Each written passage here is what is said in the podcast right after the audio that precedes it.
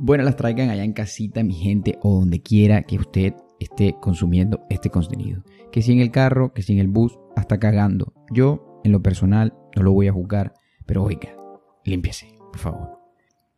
Vamos a ser enteramente sinceros, esta es como la décima vez que trato de grabar este episodio y ya, no me sale tan espontáneo como la primera vez, pero es que borro siempre las cosas que coloco porque no me gusta cómo me oigo y, y nada, y nada, no se puede hacer nada, entonces esto es lo que hay, esto es lo que hay.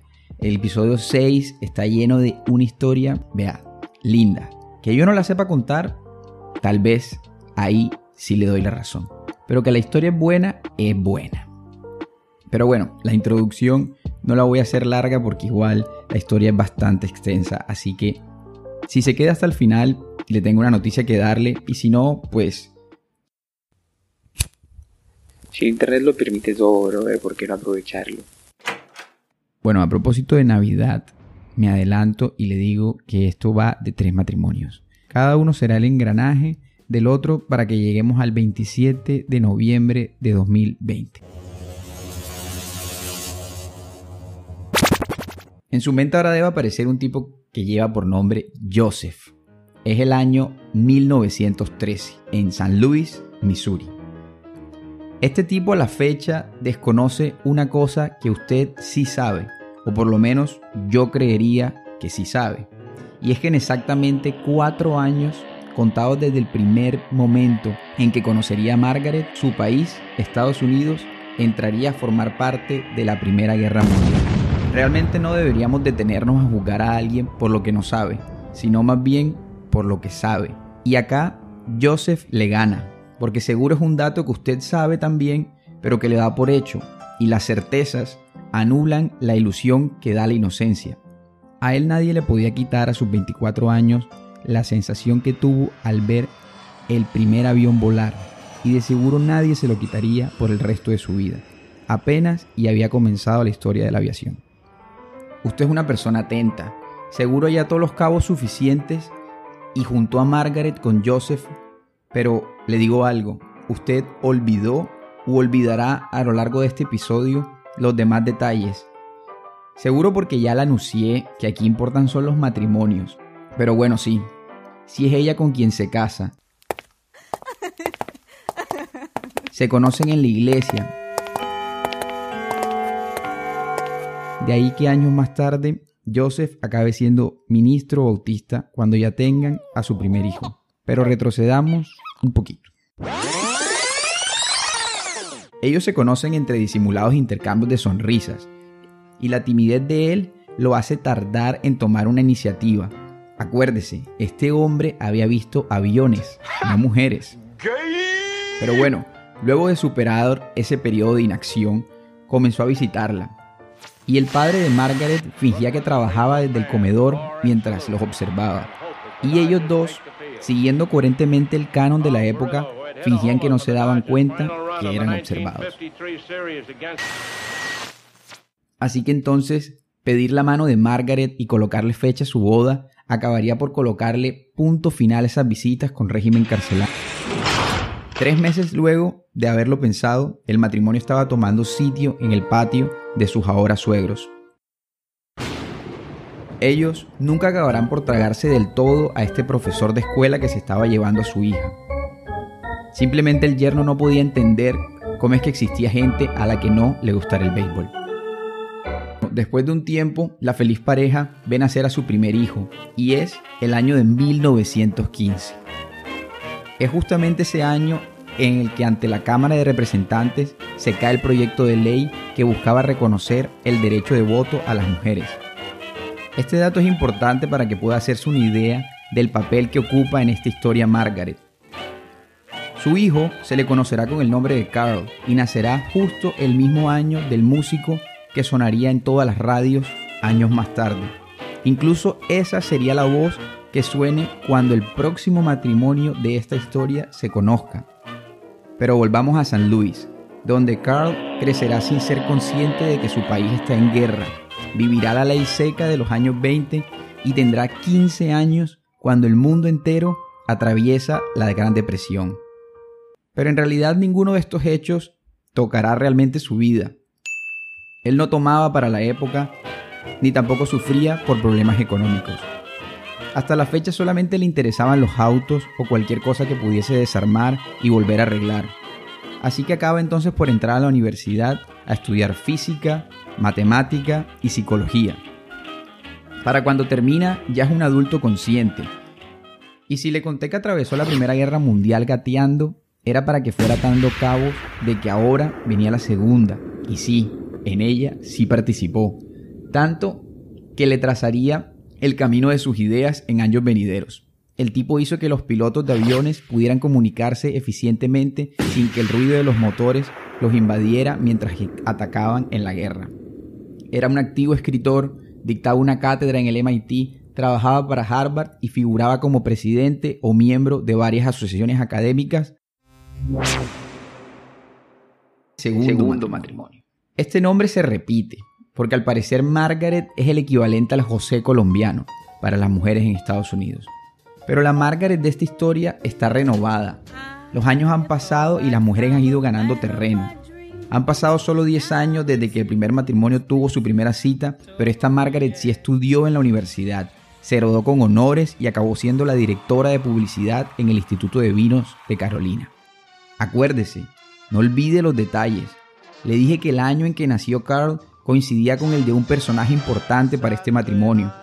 Y sí, es que era la voz de Sinatra, la misma que sonaba cuando Jerry y Margaret se conocen. Él le contaría que era ingeniero eléctrico, mientras ella solo podía seguir intentando descifrar qué mierda hacía ese gordito con ínfulas de sabelo todo en una reunión de su empresa, quién lo había traído y por qué se estaba tomando la licencia de dirigirse hacia ella era lo único que se preguntaba.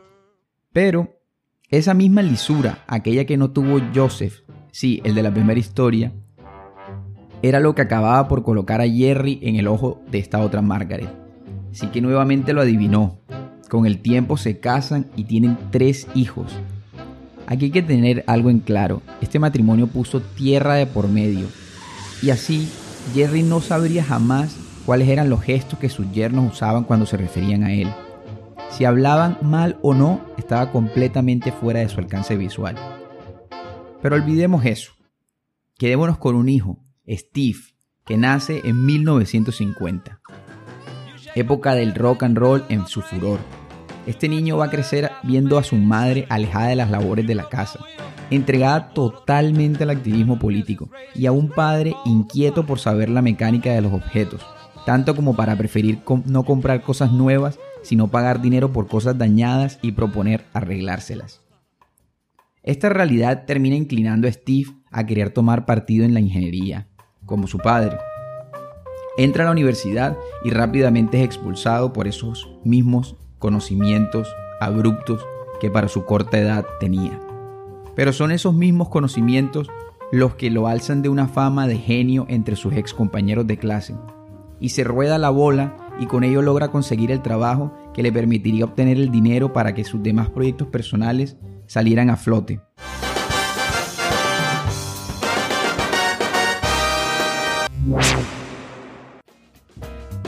Pero calma, no se afane, solo queda una historia. Ya casi puedo contarle por qué le traigo hoy todos estos hechos. Curiosamente, este matrimonio es del que menos se sabe, los suecos haciéndole honor a su exceso de privacidad. Pero creamos que ella se llama Alba y él Otto, y que se conocen en los finales de los 70 y comienzos de los 80. Esos son años en que para América ya había partido el rey y Hendrix se unía al Club de los 27. Nixon se volvía el único en renunciar al cargo de presidente y el mundo entero había visto las pantallas de los cines apagarse para guardarle luto al gran Chaplin. Y sí, si algo tuvo el momento en que Alba y Otto se conocieron, fue música. Barry White.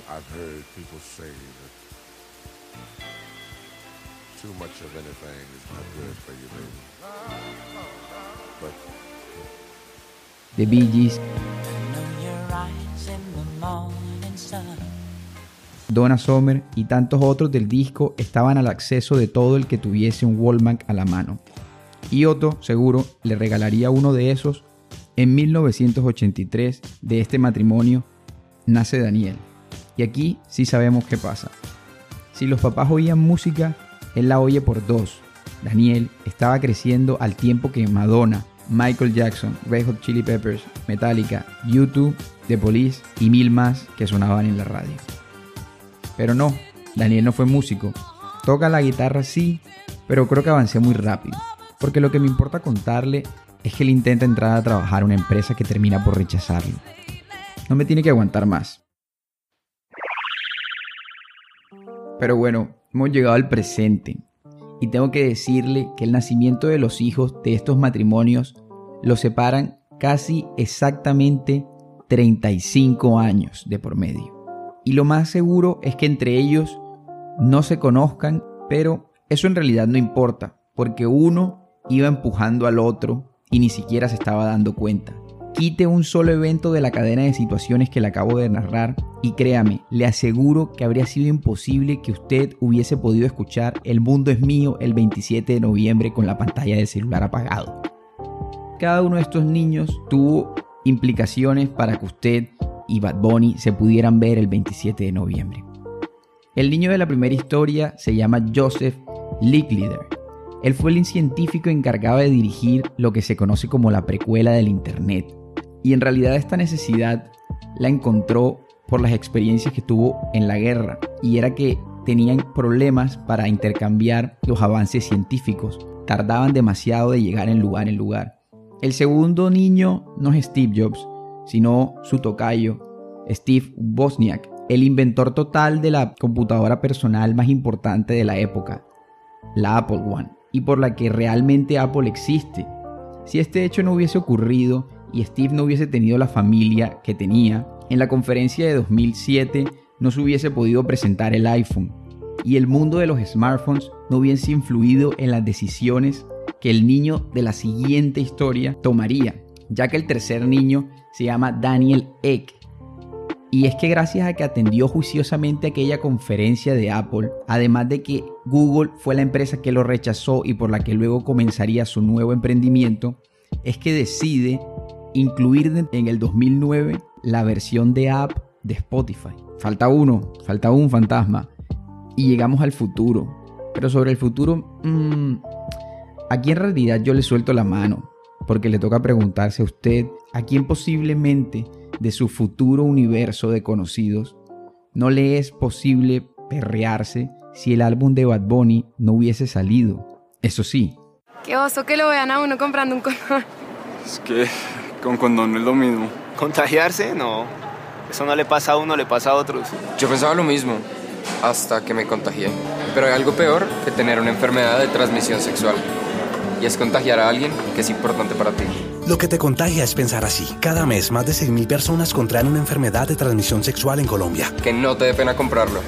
El condón es el método más efectivo para prevenirlas. Protégete. Usa condones today. Sé que el capítulo de hoy está siendo mucho más largo de lo que normalmente es. Y solamente quería decirle que chévere si se quedó. Me parecía curioso al menos imaginarme toda la cantidad de sucesos que tienen que ocurrir para que seamos lo que seamos y estemos donde estemos, porque en el mundo todos somos parte de todos. Y no, no descubrí la ayahuasca, pero si se quedó a esta parte, chéverísimo, porque tengo una noticia que hacerle. Pasa y es que el editor de este programa mañosamente se estaba atribuyendo la autoría de este material en su cuenta de Instagram. Y pues mi equipo legal y yo estamos tomando cartas en el asunto, pero también estamos dándonos cuenta que debo darme mayor visibilidad pública. Así que si usted quiere saber quién soy, conocerme, realmente entender mi mundo, pues ya tiene un perfil donde seguirme. Y ahí nos estaremos comunicando. Nada de intermediarios. Sígame arroba guion bajo y nos vemos el próximo miércoles. Llamado a la coherencia. El anterior contenido no fue realizado con el rigor histórico que usted acostumbra encontrar en los entramados recodos del Internet. La realidad fue ajustada mañosamente para fines narrativos. No sea inocente y comete el error de repetir como loro lo que aquí oiga. Atentamente, su ex.